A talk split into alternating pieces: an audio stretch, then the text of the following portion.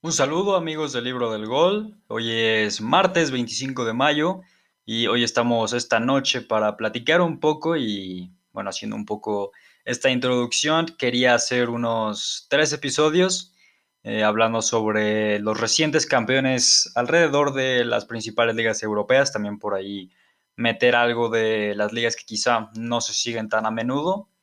Y en realidad, eh, bueno, esta sección la voy a titular Los Reyes de Europa. Es un especial, algo que tenía muchas ganas de hacer. Es por eso que lo voy a dividir en tres partes. Esta es la primera de ellas, porque bueno, realmente es algo es algo largo hablar sobre un campeón en específico y ahora dividirlo en tantas ligas. Realmente hay que ser muy puntuales, es por eso que en este primer episodio nos vamos a enfocar en la Premier League, en todo lo que aconteció esa temporada en el fútbol inglés, algunas sorpresas, los equipos que se clasificaron eh, a Europa, el campeonato del Manchester City, eh, las individualidades más sobresalientes, en fin, vamos a tener un programa bastante ameno, espero hacerlo así para ustedes, entonces eh, sin mayor introducción, eh, siéntense y vamos a disfrutar de esta charla por un rato.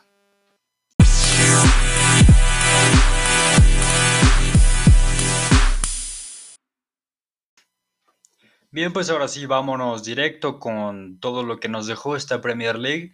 Eh, vamos a estar aquí platicando, voy a dar mi opinión, eh, también voy a brindar algunos datos sobre lo más relevante de esta Premier, que al final de cuentas nos deja, hablando ya eh, de la tabla de posiciones, al Manchester City como primer lugar y campeón, como ya lo sabemos, con 86 puntos los de Pep Guardiola, que bueno, más adelante estaremos hablando específicamente sobre lo que me parecieron las claves de, de este equipo Citizen, que al final fue a mi entender, el mejor de, Europa esta temporada en cuanto a, al estilo de juego. Em, también lo inteligente que era para manejar los partidos, llevarlos a donde ellos querían. En segundo lugar, el Manchester United con 74 unidades, los de Solskjaer, si bien tuvieron eh, momentos buenos, momentos inestables, incluso llegaron a ser líderes, pero les alcanza de forma de forma bastante buena para quedarse con ese segundo puesto, incluso sin complicaciones. En las últimas fechas ya tenían amarrado ese subliderato. Eh, como el Liverpool, que al final eh, hubo una época en la que incluso cayó hasta por ahí del séptimo puesto y se tenían muchas dudas en torno a si realmente iba a clasificarse para alguna competición europea la próxima campaña y con todas las lesiones que hubieron, principalmente la, de Virgil van Dijk, como ya lo, lo, sabemos, que se tuvo que improvisar tanto, es algo que complicó en demasía a este conjunto Red, que al final supo mover bien sus fichas Jürgen Klopp, eh, acomodarlas, ajustar algunas tuercas por aquí y por allá para que este Liverpool eh, tuviera un mecanismo funcional. Le dio incluso para llegar hasta cuartos de final de Champions League. Y en fin, se quedan en la última fecha con ese tercer lugar y 69 unidades. El Chelsea de Thomas Tuchel, que desde su llegada reconvirtió a este equipo en algo que con Frank Lampard nunca le vi, al menos yo. Entonces es algo espectacular. Los tiene en final de Champions, los metió en final de FA Cup. Es decir, algo que este equipo blue seguro estará muy satisfecho. Y con el cuarto puesto, es cierto que en las últimas jornadas consigue tres derrotas en cuatro partidos. Es algo, bueno, que de cara al final de temporada y lo que se viene contra el Manchester City en Oporto, podría ser algo alarmante, pero tampoco hay que escandalizarse porque ese equipo funciona de gran manera, tiene muchas variantes eh, y es sin duda, no solo por plantilla, sino por funcionamiento, algo muy entretenido de ver en el rectángulo de juego. Se quedan con la cuarta posición, eh, completando los cupos para la Champions League y los de Tuchel hicieron 69, 67 unidades, perdón.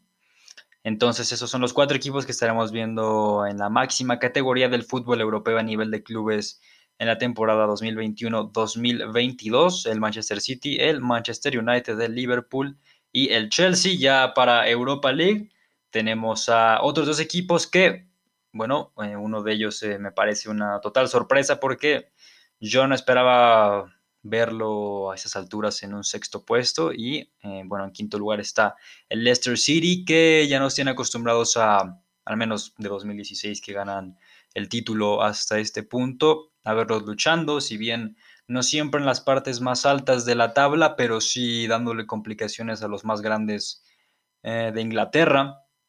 Incluso ya hay quien especula con este punto de, bueno, ¿por qué lo llamamos Big Six? Big Six, entendiendo esos equipos más poderosos de, Inglaterra, teniendo a Manchester City, United, Liverpool, Chelsea, Arsenal y Tottenham. Si realmente equipos como por ejemplo el Tottenham no han ganado ningún título en tantísimos años y un Leicester que constantemente, bueno, eh, tomando en cuenta la inversión económica que tuvo, el crecimiento de sus futbolistas, el cómo los exporta a equipos de renombre y por qué no considerar a este equipo de los Foxes como uno de los grandes de Inglaterra. Me parece un debate muy válido, también muy... Bueno, nos daría mucho para hablar porque yo ya veo a este Leicester City como un equipo al que se tiene que voltear a ver forzosamente cuando al principio de una campaña se plantee, bueno, ¿en qué vamos a ver esa temporada? Eh, ¿Qué equipos van a estar arriba? ¿Cuáles van a luchar por puestos de Champions? Sin duda, este Leicester City lo está demostrando y tiene con qué llegar hasta esas posiciones. Eh, en esta ocasión se hacen con el quinto lugar en 66 unidades. Sí que es una pena que tanto la campaña pasada como esta que acaba de concluir se hayan desplomado en el sentido de que se salen de puestos de Champions a la última hora, realmente en cuanto toca la campana, eh, última fecha, eh, la jornada 38, y, y, salen después de haber hecho, bueno, tantos meses eh, constantes, demostrando que al menos los, los, argumentos, los méritos los han hecho para estar ahí hasta el final. Quizá les falta ese toque de saber manejar eh, esa presión que existe, porque sí, sí que es cierto que al final de cuentas, cuando tú te juegas un puesto en Champions, de que hay presión, la hay, sin lugar a dudas, y este Leicester City los últimos dos años quizá no ha sabido manejarla, se le ha caído, eh, incluso el tema del calendario, que en esta ocasión lo tuvieron bastante complejo, en las fechas ya eh, finales. Entonces, bueno, Leicester City se cae de puestos de Champions, pero sin duda alguna ha sido un gran año. Ganan eh, la FA Cup, el torneo más antiguo en la historia del fútbol, que ya lo platicaremos también en breve. Y en sexto lugar, el West Ham, que también eh, tiene su boleto para la UEFA Europa League.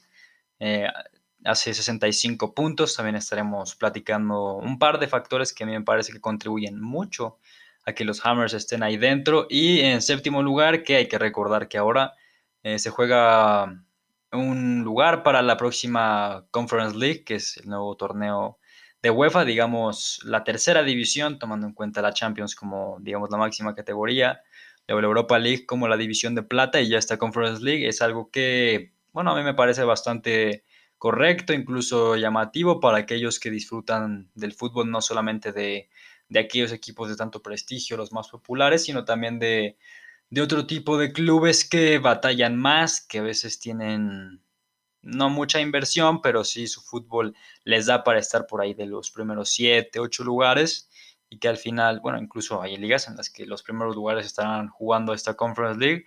Ya lo estaremos platicando posiblemente en otros episodios, pero la realidad es que me parece una propuesta muy interesante porque vamos a ver otro tipo de campeonato, quizás se jugará de una forma quizá incluso técnica y tácticamente menos atractiva, pero sin duda el fútbol ríspido, un tanto más cansino, a veces no guste tanto, pero se pueden sacar muy buenas conclusiones de ahí, ver qué equipos dan el potencial y al final recordar que el que gane la Conference League tiene su boleto en mano para la eh, UEFA Europa League.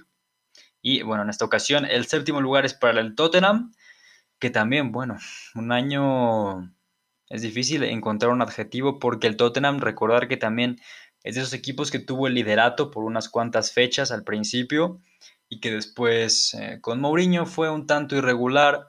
Luego queda al mando Ryan Mason, un entrenador muy joven, eh, que realmente su primer partido, primer, segundo partido, es la final de la Carabao Cup contra un City de Pep Guardiola en forma y llega contra un Ryan Mason que, bueno, quizá lo tomó muy por sorpresa. Y es algo que me parece una decisión bastante desacertada, porque bueno, si tenías a Mourinho, ¿por qué correrlo cuando tienes una final a unos días, más si es contra Manchester City, contra un Pep Guardiola, que si alguien sabe cómo jugarle a Guardiola en este mundo, es Mourinho. Y lo corres cuando estás a la vuelta, es algo que cuesta un poco de trabajo encontrarle sentido, pero al final los cambios quizá eran necesarios, ya se necesitaba una regeneración inmediata y es por eso que deciden destituir al portugués. Y bueno, los Spurs eh, hicieron un total de 62 unidades y algo que también es digno de mención es el conjunto del Arsenal que queda en octavo lugar con 61 puntos, una temporada, desde luego, tomando en cuenta lo que es el Arsenal, lo que uno espera del conjunto Gunner, al menos en la nómina, es que esté mucho más lejos, eh, o que llegue mucho más lejos, mejor dicho, que consiga al menos su boleto para, vamos, ya mínimo la, Europa League, porque la inversión así lo ameritaría. Incluso el grupo de jugadores que se tienen, para mi gusto, da para mucho más. Mikel Arteta es un hombre que yo le veo potencial, aprendió mucho de Pep Guardiola y ahora tendría que, que progresar. Es un proyecto que me parece más a futuro que una cuestión inmediata, incluso si volteamos a ver varios de los nombres que están en el vestuario de los Gunners, hay mucha juventud, hay que decirlo, como por ejemplo el lateral Saka, tenemos el caso de Martinelli, bueno, Odegaard que está a préstamo, em, ¿quién más? Tenemos a Pepe, a Gendusi, es decir, es un equipo que por nombres creo que presenta varias cosas interesantes que son jóvenes, también Smith Rowe que me parece que es una temporada muy correcta en una posición muy complicada después de que sale Mesut Özil y en ese, en ese lugar de mediocentro ofensivo, donde se desempeña Emil Smith Rowe, eh, queda la vara muy alta y al final él tiene que desempeñarse ahí. Y creo que lo hace bastante bien también. Es algo que también hay que darle tiempo al proyecto del Arsenal. Eh, si se dan más incorporaciones, seguro habrá salidas. Entonces, bueno, el Arsenal siempre da que hablar en los mercados de fichajes y dudo mucho que en esta ocasión sea la excepción. Ya estaremos platicando eso. 61 eh, puntos para los Gunners, por cierto. Y sin duda uno de los equipos cenicienta de esta Premier League fue el Leeds United de Marcelo Bielsa, que desde que ascendió eh, desde la Championship, pues todos lo queríamos ver, queríamos eh, presenciar ese espíritu de Marcelo Bielsa ya plasmado en sus jugadores que hay muchos nombres que a mí en lo personal me llaman la atención dentro de esta Premier League y ya, incluso si me preguntan mi opinión, me gustaría que no salieran de, Leeds United porque hablar de, por ejemplo, Phillips, un medio centro que incluso ya ha llegado a ser convocado por Gareth Southgate y estará incluso, de hecho está contemplado en la lista para la Eurocopa. El caso también de Diego Llorente, central que también está convocado por Luis Enrique para ir con España. Eh, Dallas, Rafinha y en especial Patrick Bamford me parece un delantero centro que es zurdo, es muy hábil, tiene una capacidad para definir en espacios reducidos que es difícil de encontrar. Y sí que me llama la atención que no esté ni siquiera contemplado en esa lista de Southgate. Es difícil de entenderlo, incluso hace una campaña muy muy buena, una cantidad importante de goles para Bamford y tampoco está dentro de, de la convocatoria. Entonces, hay muchos nombres que este Leeds seguro eh, resaltan eh, dentro de, este equipo y al final un noveno lugar, de hecho el dato que tenía por ahí, bueno, se los voy a compartir mejor cuando hablemos propiamente de este Leeds porque es un, un dato muy revelador, ya lo estaremos repasando, 59 puntos para los de Bielsa. Y bueno, al descenso, en la zona del infierno tenemos al Fulham con 28 unidades, el West Brom de 26 y el Sheffield con 23 también ya eh, entraremos en detalle cuando sea, eh, bueno, cuando les corresponda. bien, luego hay que hablar también ¿no? de, de esos equipos que se quedaron, digamos, a un paso relativamente del título, porque realmente es que, bueno, la distancia entre el primero y segundo lugar de esta Premier League son 12 puntos, no es digamos, algo tan alarmante, pero sí que es una distancia muy, muy importante, tanto es así que te da para definir el título con varias jornadas de anticipación, tomártelo con calma, como lo hizo Guardiola.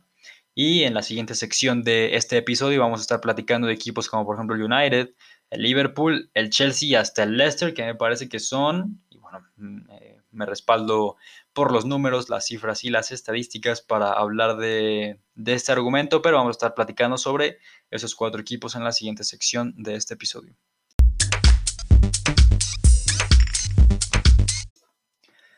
Como ya lo anticipaba, ahora en esta segunda sección del podcast de hoy, Los Reyes de Europa, parte 1, vamos a comentar sobre esos equipos que se quedaron, digamos, un escalón por debajo del Manchester City. Y vamos a irnos con calma porque hay mucho que analizar. Y hablando propiamente del segundo puesto, que fue el competidor directo del City de Guardiola, nos encontramos con el odiado rival de la ciudad, incluso de Manchester, que son los Red Devils, que bueno, fueron líderes incluso un par de jornadas de la 18 a la 19. Eh, a mí me parece que este United es un grupo interesante. Si nos vamos línea por línea, nos encontramos desde luego con mucha calidad, pero con cualidades muy específicas que incluso me parece que eh, es muy difícil encontrar jugadores de este tipo en la Premier League. Desde la portería, lo de Dean Henderson me parece que fue una irrupción muy gratificante en cuanto a juventud, incluso un arquero inglés. Eh, le, quitó el puesto titular a David De Gea en los partidos de, Premier League. Eh, llega después de hacer una buena campaña en el Sheffield. La temporada anterior. En la defensa también hay muchas opciones. En la lateral zurda creo que hay tres que podrían hacerlo perfectamente bien ahí, desde Shaw, propio Telles e incluso Brandon Williams. Eh, esta posición está muy bien cubierta, mucho talento. En la central, lo de Maguire, fuera de que sí hay muchas críticas en torno a su figura, la del ex del Leicester City, es, es todo un líder, tiene cualidades no solo físicas, porque es un, central muy alto, como ya lo sabemos, que te da mucho en el balón parado, llegando desde atrás, eh, cabeceando incluso sino que también con la salida de balón lo hace de forma muy, muy correcta y sin duda es, es una pieza elemental para este United y también para la selección inglesa. Se complementa muy bien con, con Lindelof, pero sí me deja un poco de dudas Víctor Lindelof. Eh, quizá el United deba voltear a ver al mercado, ver que está disponible. Y no sería mala idea, ¿no? Buscar otro central, quizá un central zurdo, para complementar a Maguire. Por derecha lo de Van Bissaka es inamovible, es un, lateral con mucha llegada, muy dinámico también en el partido, bueno, que lo tengo muy grabado, es el que hacen contra el PSG allá en París, que bueno, Bissaka contra Mbappé y contra Neymar fue, fue todo una muralla, lo hizo excelente Juan Bissaka, como ya lo comento, muy rápido, tiene una buena lectura de juego y también es un lateral para mucho tiempo dentro de este United. En el medio campo, hablando del doble pivote, que es con lo que juega Ole Gunnar Solskjaer, con un 4-2-3-1, McTominay me parece inamovible, al menos de momento, entendiendo que también, por ejemplo, Matic todo pinta que se va a ir a la Roma con Mourinho, porque el propio Mou muchas veces ha dicho que Matic, incluso recuerdo una entrevista que dice que es el jugador, el mejor jugador que ha dirigido, entendiendo su dedicación, su, su disponibilidad, eh, también su, digamos, su actitud en torno al juego. Matic es un jugador que trabaja muy bien en, lo colectivo. Entonces se va a ir, todo parece indicar a la Roma. Se va a quedar con opciones como Fred también, que tiene un poco más de llegada que, el propio McTominay. Pogba ya no se contempla como, como un pivote porque lo ha reconvertido. Y es uno de los puntos que quiero abarcar en esa sección. La reconversión de Paul Pogba hacia digamos, esa posición de interior por izquierda, incluso a veces volanteando. Es muy importante, es un jugador que ya, ya sabemos que le gusta mucho llegar al área, si no es así, pisar eh, los metros que, que están cerca de la misma para poder ya sea buscar un disparo de lejos o asociarse, o incluso su habilidad me parece que le da para desarrollarse en, ese, en ese espacio del terreno de juego. Es por eso que Pogba se ha reconvertido como un volante por izquierda. Yo vería muy lógico que incluso de Champs lo utilizara ahí, ahora que también ya va a llamar a Benzema. Lo de Pogba es muy, muy importante, incluso se le ve más libre, se le ve más cómodo en ese sector del terreno de juego. Y hay otras individualidades que me parece que resaltan por encima del resto. Lo de Cavani después de haber sido bueno, un caso similar al de Luis Suárez, que el PSG le dio las gracias porque pensaba que ya por la edad, quizá por el nivel que estaba mostrando los últimos meses, ya no le daba para continuar jugando en el Parque de los Príncipes, es por eso que sale y llega al United en, verano con expectativas medias. Sabemos que Cavani es, pues por su propio nombre sabemos lo que ha hecho el, el matador un delantero uruguayo siempre puedes esperar mucho de su espíritu, del empuje que pueda tener en el último cuarto del terreno de juego y Cavani esta temporada ha despertado de forma que es, sorprendente. Como ya lo menciono, es un caso parecido al de Luis Suárez que yo no me puedo decir que yo ya los veía retirado porque no es así. Siempre me han parecido de gran calidad y no es que yo sea ninguna especie de profeta ni nada, sencillamente yo, yo les veo ese, ese nivel, como seguramente mucha gente también, pero en instituciones como el PSG o el Barça quizá ya se necesitaba una renovación en ese lugar de el delantero centro, por eso decidieron deshacerse de las fichas de tanto Cavani como Luis Suárez, pero centrándonos propiamente en Edinson Cavani, eh, su llegada al United fue muy buena porque el club necesitaba un 9 que fuera muy productivo, que te aportara más allá de lo futbolístico, sino también en lo moral, que es lo que hace Cavani, eh, la actuación que tuvo en la ronda contra la Roma en las semifinales de Europa League, es la prueba sin duda. Eh, y ahí está Cavani, mostrando que todavía tiene mucho nivel para continuar en este United. Se va a quedar, como ya él mismo lo ha confirmado. Va a seguir aportando. Yo no veo por qué no podría ser titular, desde luego pensando un poco a futuro, en, el sentido de ya ir mirando algunas opciones, ir barajeando qué es lo que se puede traer para el futuro, un delantero joven que pueda llenar ese vacío que en un momento dado, que va a llegar, que Cavani se vaya.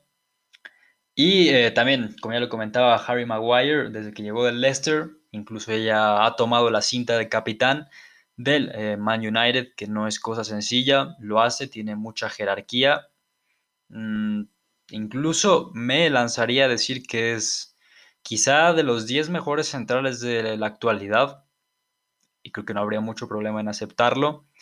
Es un baluarte tanto para los de Old Trafford como para Southgate en la selección de los Tres Leones. Ahora se ha perdido los últimos partidos por lesión. Eh, lamentablemente, y lamentablemente hablando por por el propio espectáculo que uno quisiera ver, no va a jugar la final de mañana contra el Villarreal en la Europa League. Pero aún así, la temporada de Maguire ha sido sensacional, un tanto destacable. Y, bueno, al final, eso es una pena, como ya lo comento, que se haya lesionado. Ojalá que se recupere eh, y su evolución sea muy positiva para que regrese lo más pronto posible. Y finalmente, la figura de este United, al menos desde mi punto de vista, Bruno Fernández, Seguramente muchos van a estar de acuerdo con este argumento, es una opinión un tanto popular. 37 partidos jugados para el portugués, 18 goles, 11 asistencias. Participó en el 39% de los goles totales del equipo de Solskjaer. Poco más hay que agregar a estas cifras. Ha sido altamente productivo. Al principio se le criticaba que no marcaba contra los equipos del Big Six o que solo lo hacía de penalti, pero la realidad es que te aporta mucho, mucho en la salida de balón. Eh, incluso ha llegado el momento en que los otros equipos se ven forzados a modificar sus planteamientos con el fin de neutralizar a Bruno Fernández y junto a Kevin De Bruyne me parece que son los dos mejores enganches de toda la Premier League o al menos de esta temporada no, no creo que sea muy arriesgado decir eso. Entonces Bruno Fernández yo le daría el MVP de este United en la campaña terminan sublíderes, eh, los de Manchester, 74 puntos, van a jugar Champions, tienen final de Europa League. Una temporada que yo le pondría la palomita, pero hay que trabajar todavía mucho. El tema también de los Glazer es algo que causa mucha polémica, ya hablando de los altos mandos. Ah, ese, ese ya es un tema que trasciende un poco lo que pasa en el verde. Eh, veremos si hay un cambio en la administración, si los propietarios también serán otros de cara al futuro. Pero bueno, eh, de momento el Manchester United está compitiendo a gran nivel. También hay que ver si llega, si, si podemos retomar a ese United competitivo en la Champions, que sería algo muy lindo de ver. Equipos como el United, como el Milan, como el propio Liverpool, el mismo Real Madrid, son conjuntos que uno siempre quiere ver compitiendo en la Champions League por factores principalmente históricos. Entonces es algo que está por verse dentro del United. Otro equipo que entra en este rubro es el Liverpool, que pues es que el punto principal aquí de Liverpool en esta temporada son las lesiones. Desde que Van Dijk se, se, lesiona el 17 de octubre contra el Everton en aquella dura entrada de Pickford, es que todos lo vimos y es, es algo que resulta alarmante no solo para la afición red, sino para todos los seguidores del fútbol, porque Van Dijk es un, grandísimo central, eh, de los mejores del mundo, top 3, al menos desde mi punto de vista. Se rompe y bueno, era una lástima que no lo fuéramos a ver dentro de esta campaña porque se trataba de un tema de las rodillas, algo muy grave, que incluso hasta el día de hoy no ha visto todavía actividad dentro del terreno de juego ya, bueno, ya se le ve mejor, ¿no? En los videos que pasa el Liverpool en su recuperación, entonces em, hay cuestiones positivas para mencionar en el caso Van Dyke.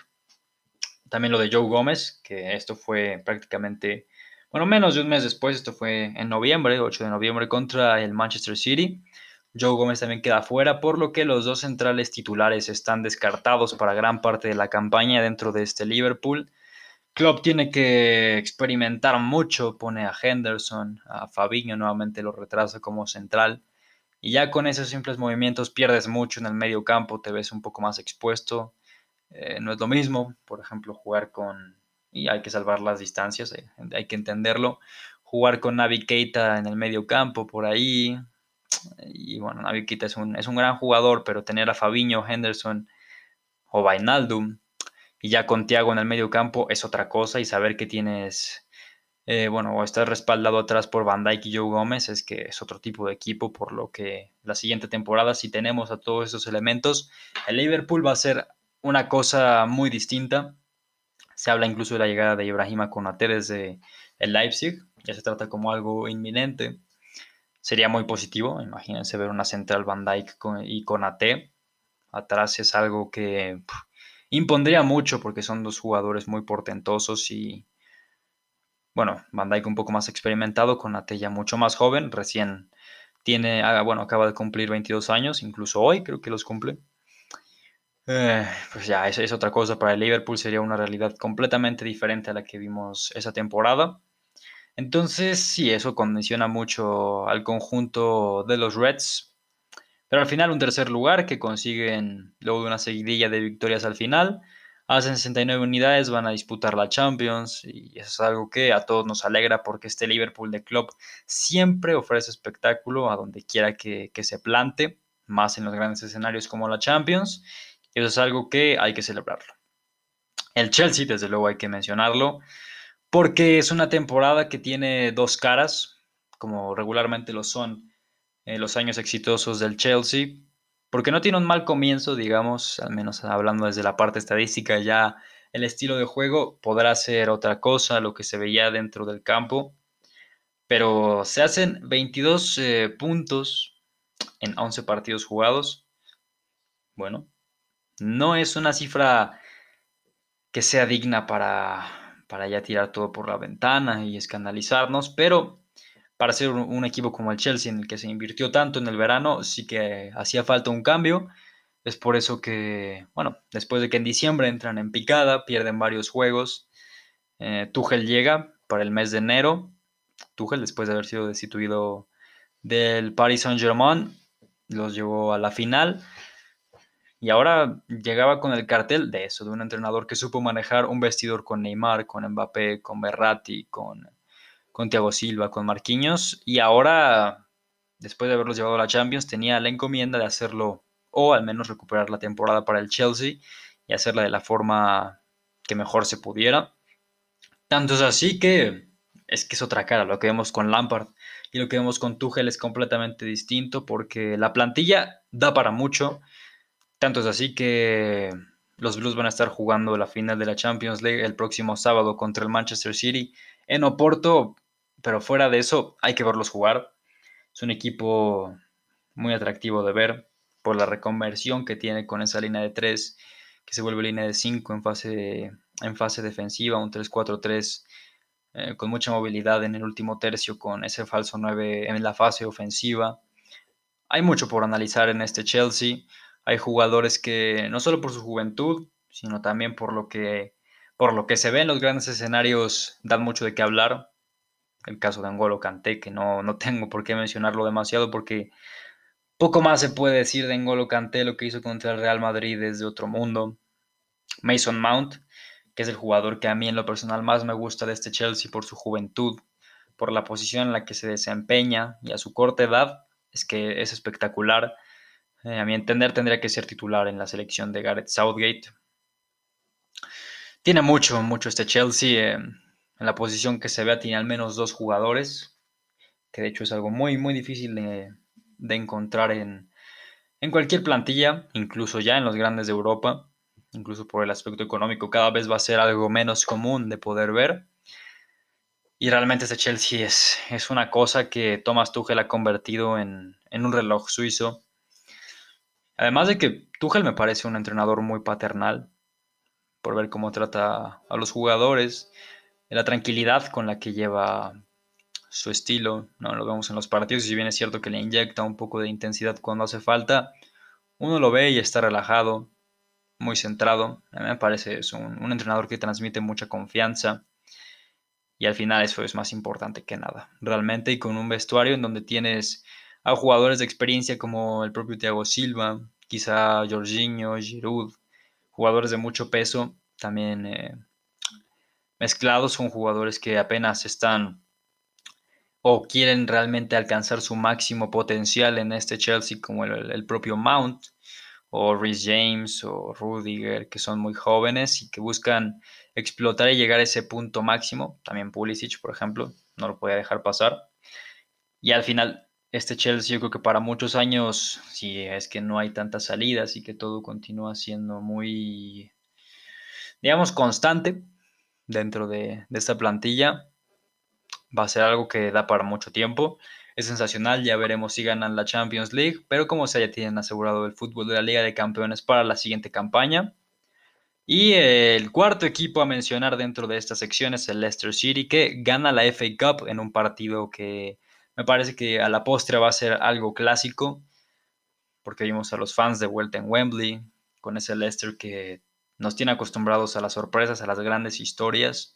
Y con Brendan Rodgers es un equipo fantástico, realmente fantástico. Con las salidas de Kanté, de Riyad Mahrez, de Maguire, de Chilwell, ese dinero no lo desperdiciaron, trajeron a hombres muy importantes como Soyunchu, como Fofana, como Tielemans, que al final han dado muchos resultados y ahí está, constantemente están en los puestos altos de Inglaterra.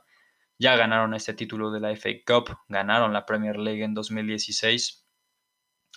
Llegó a ser líder también este Leicester City, hay que recordarlo y lastimosamente sale de la Champions en la última fecha.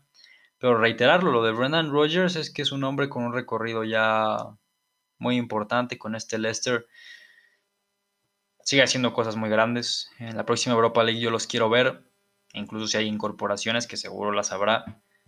A mí me daría mucho gusto ver al conjunto de los Foxes llegando muy muy lejos si pueden levantar el título, pues sería otra historia sensacional dentro del mundo del fútbol europeo. Y jugadores que al menos a mí son, bueno, son del perfil que más me atrae. Hmm, pues Tillemans, tengo que mencionarlo. El gol que le hace al Chelsea es espectacular. Quedará, es un gol de antología. Quedará guardado en los libros de historia. ¿Quién más? Es que Bardi también es una historia grandísima. Hace unos años estaba en la segunda, tercera división de Inglaterra, si no me equivoco. Llega a Leicester. Eh, ha sido goleador desde, desde que llegó realmente. Gana la, gana la Premier League en el 2016, juega la Champions al año siguiente. Luego esa temporada sigue estando ahí. Eh, la conversión de goles no disminuye y es un hombre muy importante con experiencia ya también. Es un jugador que a los espacios es peligrosísimo desde luego define como muy pocos como delantero de Premier. Entonces eh, Bardi es, espectacular y esa dupla que hace con Ige Ancho en el eje del ataque es algo muy especial. Ojalá se pueda mantener dentro del Leicester. En fin, tiene, tiene muchas cosas este Leicester que son sensacionales, son muy agradables. Que quizá puntualmente uno podría mencionar a los jugadores, y sí que es cierto que uno los asocia con la calidad, pero digamos que no son jugadores, ¿cómo decirlo? Que realmente atraigan reflectores individualmente, pero cuando uno los junta se encuentra con un colectivo espectacular. Ah, bueno, claro, no, no me voy a olvidar de Casper Schmeichel, que al final es, un, es todo un héroe en la portería, es, es un hombre con mucha jerarquía, ha protegido muy bien el, legado de su padre, ha hecho cosas muy importantes, ojalá que también con la selección de Dinamarca pueda llegar a, una instancia, bueno, de eliminatoria eh, avanzada, quizá con, eh, con la selección danesa, porque, bueno, ya lo platicaremos también cuando hablemos de la Eurocopa, pero la selección de Dinamarca tiene mucho por ofrecer en esta Euro, al menos así lo veo yo. Y lo de Schmeichel es una figura que también será icónica dentro de la fanaticada del Leicester City. Entonces, estos cuatro equipos estuvieron haciéndose sombra entre ellos para ver quién se quedaba con, la segunda, tercera y cuarta plaza, ver quién entraba, quién no en Champions, eh, quién podía estar un poco más cerca del City, pero al final son historias un tanto distintas, realidades con sus particularidades, pero al final no dejan de ser eso. Equipos que, pelean hasta el final y que juntos construyen sin duda alguna la liga más competitiva del mundo. Y en la siguiente sección estaremos platicando sobre algunas sorpresas y otros equipos que son, bueno, que tienen bastante por, por platicar y que estuvieron dando protagonismo en esta última Premier League.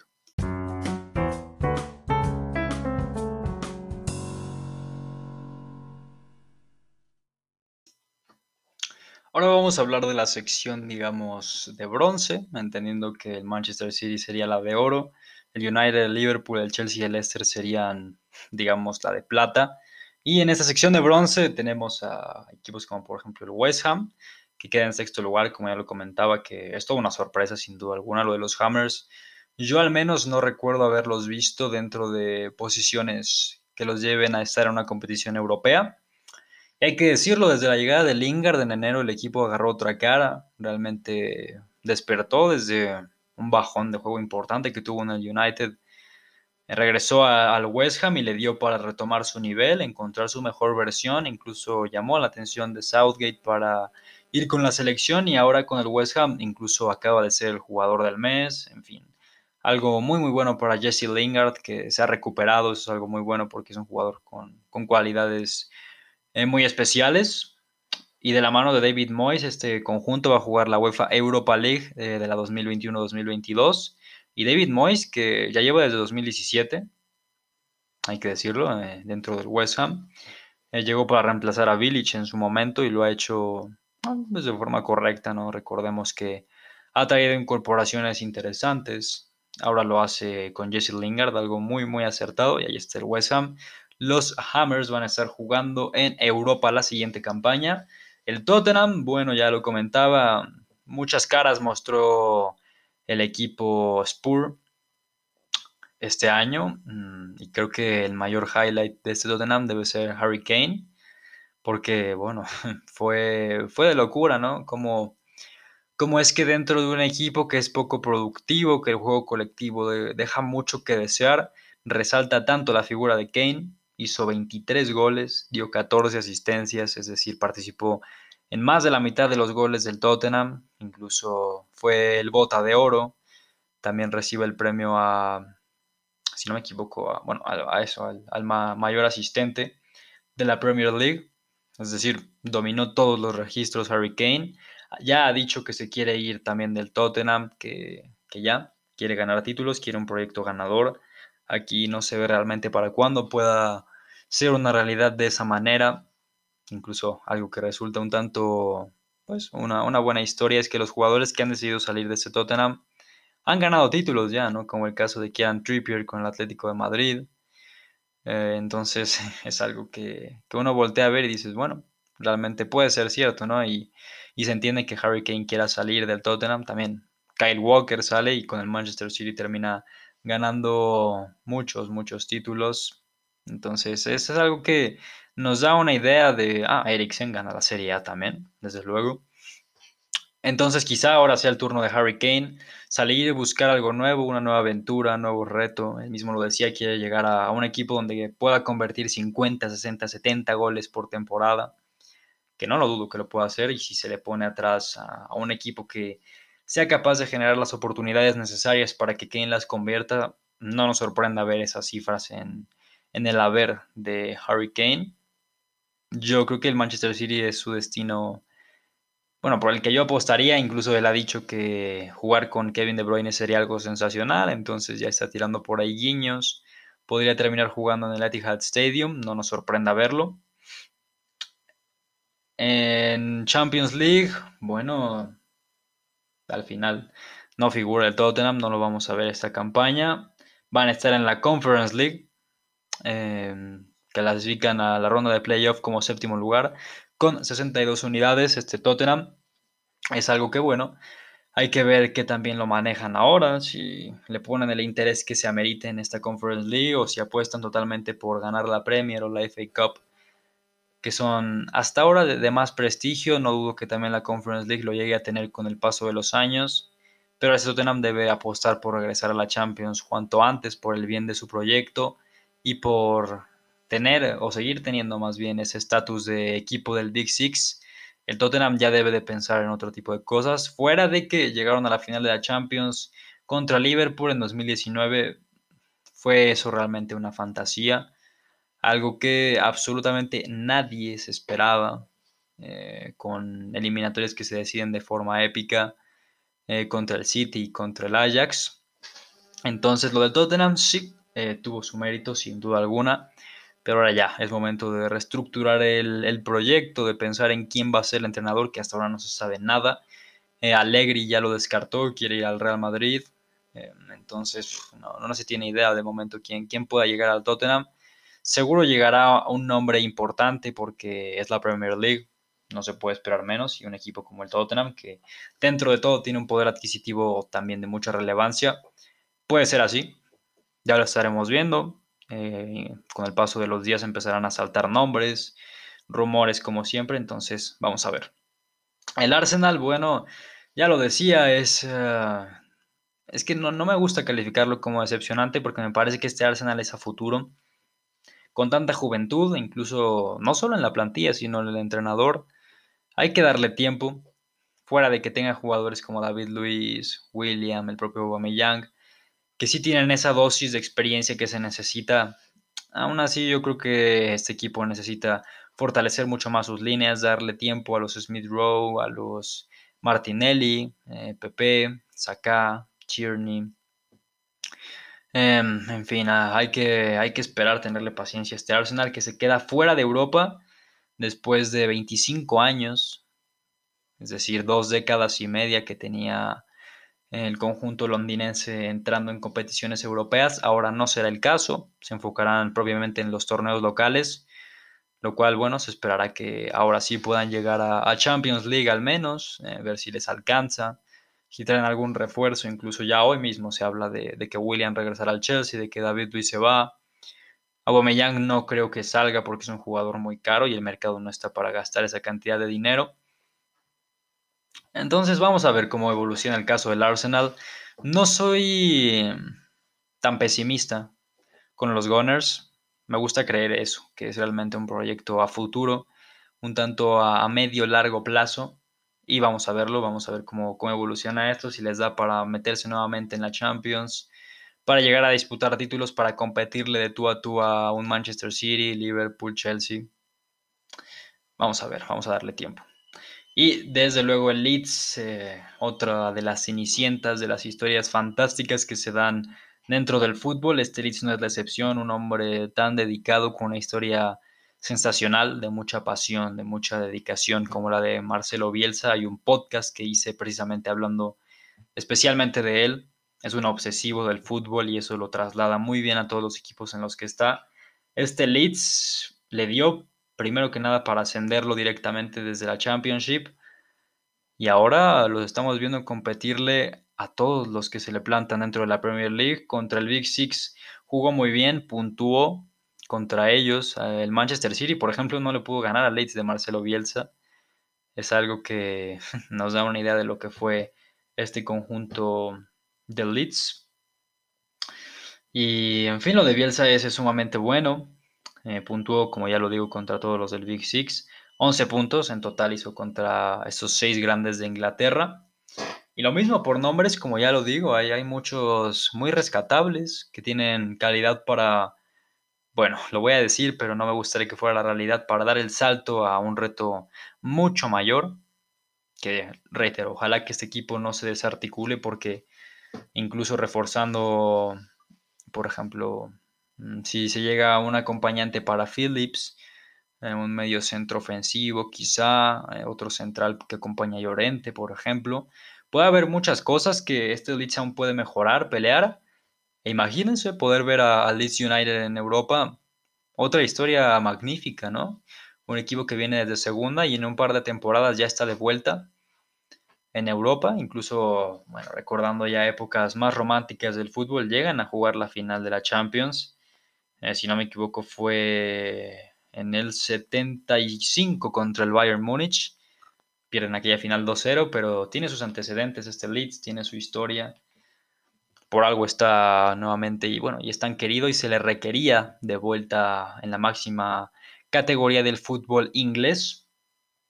Ah, y el dato que quería comentar que anticipaba, que era uno importante, es que un equipo recién ascendido a la Premier League jamás había alcanzado el puesto de noveno lugar así es algo muy alto para un equipo que recién asciende desde la segunda categoría. Y bueno, eso es el efecto Marcelo Bielsa. Y como ya lo comento, esta fue, digamos, la sección de bronce de esta Premier League. Mucho que destacar, eh, sobre todo creo que son proyectos eh, de los que se espera más a futuro, no son todavía realidades. Entonces hay que ver, hay que ver, por ejemplo, este, cómo evoluciona el Leeds, qué trae el Arsenal, cómo reestructuran a Tottenham y qué tan, qué tan constante puede seguir este West Ham bajo el mando de David Moyes.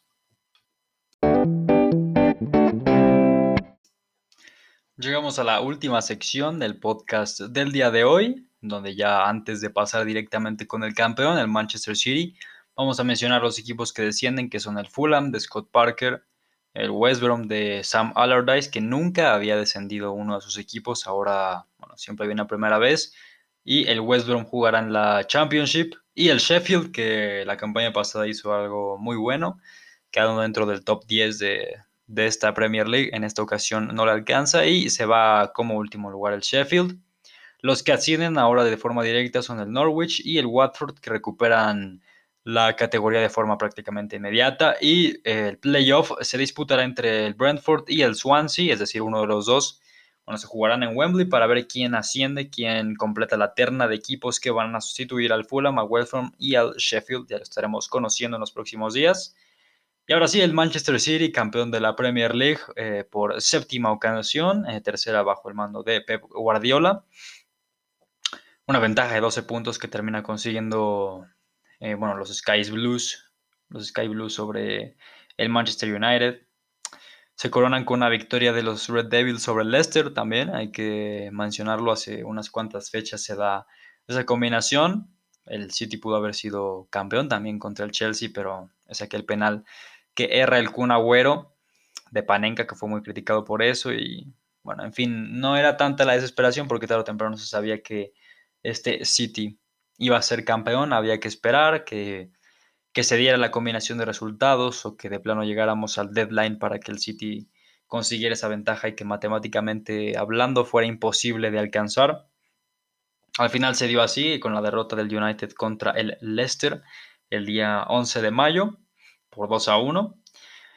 Y bueno, es un City que de los equipos de Guardiola creo que ha sido hasta ahora, bueno, hablando de, de esa dualidad de poder tener una ofensiva muy atractiva, muy productiva, pero también una defensa que sea a la vez capaz de plantarse en un bloque bajo, aguantar, tener paciencia, entender en qué momento debe hacerlo. Tomando en cuenta esos puntos, me parece el City más controlador y más, más maduro que le hemos visto en la era Guardiola. Es por eso que consiguen otra Premier League, que están en la disputa por la Champions League que desde mi punto de vista parten como ligeros favoritos sobre el Chelsea, que ganan la Carabao Cup, que llegan a semifinales del FA Cup, donde por cierto pierden contra el Chelsea de Thomas Tuchel. Tomando eso en cuenta, el, City ha crecido mucho. Eh, lo de Rubén Díaz es, es el central que necesitaba este City después de haber invertido en tantos jugadores. En John Stones, en Laporte, en el propio Eric García, por ejemplo, Nathan Ake. En fin, tanto tiempo invirtió este City en centrales y al final, bueno, también tenían a Company en su momento, Otamendi. Pero ahora Rubén Díaz tiene, tiene eso de juventud, de impulso, de, hambre, de victoria que se le ve a muy pocos jugadores de su edad. Además, en una posición como la central y del Manchester City, se complementa muy bien con John Stones. Creo que hacen una dupla de la posiblemente la mejor de Europa en esta campaña. Eso, y los laterales con Kyle Walker, que desde siempre ha sido un lateral que te inspira mucha confianza, que tiene una incorporación muy constante y muy incisiva jugando por izquierda, dependiendo de lo que requiere el partido con Sinchenko, si se quiere un poco más de desborde, eh, liberar un poco más a Foden dentro del campo, o si se quiere a Cancelo para que se adapte incluso como otro mediocampista para tener una superioridad numérica en la parte medular y mantener esa posición que tanto le encanta a Guardiola. Quizá Cancelo pueda ser ese tipo de jugador. Hay mucho, mucho que decir. La defensa sin duda ha sido ese ajuste que Guardiola tanto necesitaba y que al final le está dando al City esos éxitos. En el medio campo también tienes una variedad muy buena. Si quieres jugar en el medio centro defensivo con Rodri o con Fernandinho, no varía tanto el rol, pero sí que la experiencia de Fernandinho te aporta mucha mayor solidez. luego con Gundogan, que fue el máximo goleador de este City en la Premier, que llega desde segunda línea, que también entiende muy bien el cómo asociarse en el medio campo, que, es un gran jugador, eh, incluso para la selección alemana es muy importante. Eh, Kevin De Bruyne hay que mencionar, es, sensacional el liderazgo que tiene, la capacidad de, ser tan intuitivo, de tener tantos recursos, de poder tener ese instinto y de sacarlo en los momentos quizá menos esperados, es lo que es Kevin De Bruyne. Y ya arriba, dejando en la banca incluso dándose el lujo de dejar en la banca, por ejemplo, a Sergio Agüero, Raheem Sterling o al propio Gabriel Jesús, pones a, un Bernardo Silva que, que en esa posición de falso 9 se le da de forma muy natural, tiene mucha movilidad, cuando también lo requiere pegarse a la banda derecha y, y desde ahí partir hacia su perfil natural que es el perfil zurdo, también lo hace muy bien teniendo a Riyad Mahrez, que está quizá en el mejor año que yo le recuerdo, además de aquel con el Leicester en 2016. Y luego a Foden, que es eh, esa irrupción joven, esa joya de la corona del Manchester City, que es, sensacional, ¿no? Cómo juega a, su corta edad, a sus 20 años. Es, es algo que de dentro del City pones las piezas y te das cuenta de que tienes al equipo más completo de Europa, que no juega con un 9 y que realmente no lo necesita, porque tienes mucha incorporación por todos lados, tienes un equipo muy bien equilibrado, que vimos cómo, cómo realmente hizo parecer al Paris Saint Germain un equipo chico, hay que decirlo así. Se vio muy superado el PSG por momentos por el City y, eh, y es que, como lo comento, el PSG se vio hasta impotente contra este Manchester City y eso es algo difícil de creer qué clase de plantilla llegaría y haría parecer a, una plantilla que tiene a Neymar, a Mbappé, a Berratti, a Kimpembe, a Marquinhos, los haría parecer como un equipo que no da la talla. Bueno, ese fue el Manchester City. Y es algo sensacional, por algo están en la final, están a punto de hacer historia, ganar su primera Champions League. Sería, sería lo mismo, una, una gran anécdota poder ver a Guardiola nuevamente levantando la Champions después de que fueron dos, son 10 años desde aquel 2011 que la gana con el Barcelona. Entonces son muchas historias que se juntan y hacen algo sensacional. Y bueno, lo del Manchester City, como ya lo comento, tercer título bajo el mando de Guardiola, una temporada sensacional, eh, que fueron a más, ganaron una seguidilla de partidos que fue bastante larga. Entonces eso les da la superioridad por encima del resto y el City es campeón de la Premier League y está a nada de ser campeón de toda Europa si vence al Chelsea el próximo sábado. Y bueno, ahora sí ha llegado el momento de despedirme. Ha sido un episodio que, bueno, hemos estado aquí hablando casi una hora. Un episodio que, como ya lo comento, es, es bastante largo. Está dividido esta sección, este especial de final de temporada en tres partes porque, bueno, eh, esta ocasión nos centramos en la Premier League, la siguiente será la Liga Española. Y en el último episodio quería dividirlo entre la Serie A, la Bundesliga, la Ligue 1, la Eredivisie, es decir, meter un poquito de todo, pero obviamente sin hacer mucho hincapié en ninguna de esas ligas. Porque hay que entenderlo, ¿no? La Liga y la Premier League, al menos desde mi punto de vista, y seguramente muchos lo opinarán de esa forma, son las ligas que tienen mejor nivel, que constantemente nos mantienen al tanto de lo que sucede, de que sus equipos son los que llegan más lejos o que digamos tienen poblan más en las zonas finales de las competiciones europeas. Es por eso que he decidido dedicarle estos episodios, hay que entenderlo así. Aquí estaremos platicando, recordar que sigan al Libro del Gol en sus redes sociales, en Twitter, arroba Libro del Gol MX, en Instagram, Libro del Gol MX, también está el blog de WordPress, cuyo link está en la página de Twitter. Eh, ¿Qué más? Eh, bueno, van a venir muchas cosas interesantes. Tuvimos una entrevista con Iñaki María Avial el viernes pasado, una charla bastante interesante. Eh, los invito a que la, escuchen o la vean en, el canal de Twitch. También estamos por Twitch, hay que mencionarlo. Libro del Gol MX, mismo, mismo nombre. Y ahora para el verano vamos a tener muchas cosas, muchos especiales, es decir, esperen varias sorpresas por ahí. Yo me despido, soy Oscar Alfredo Mendoza y esto es el Libro del Gol.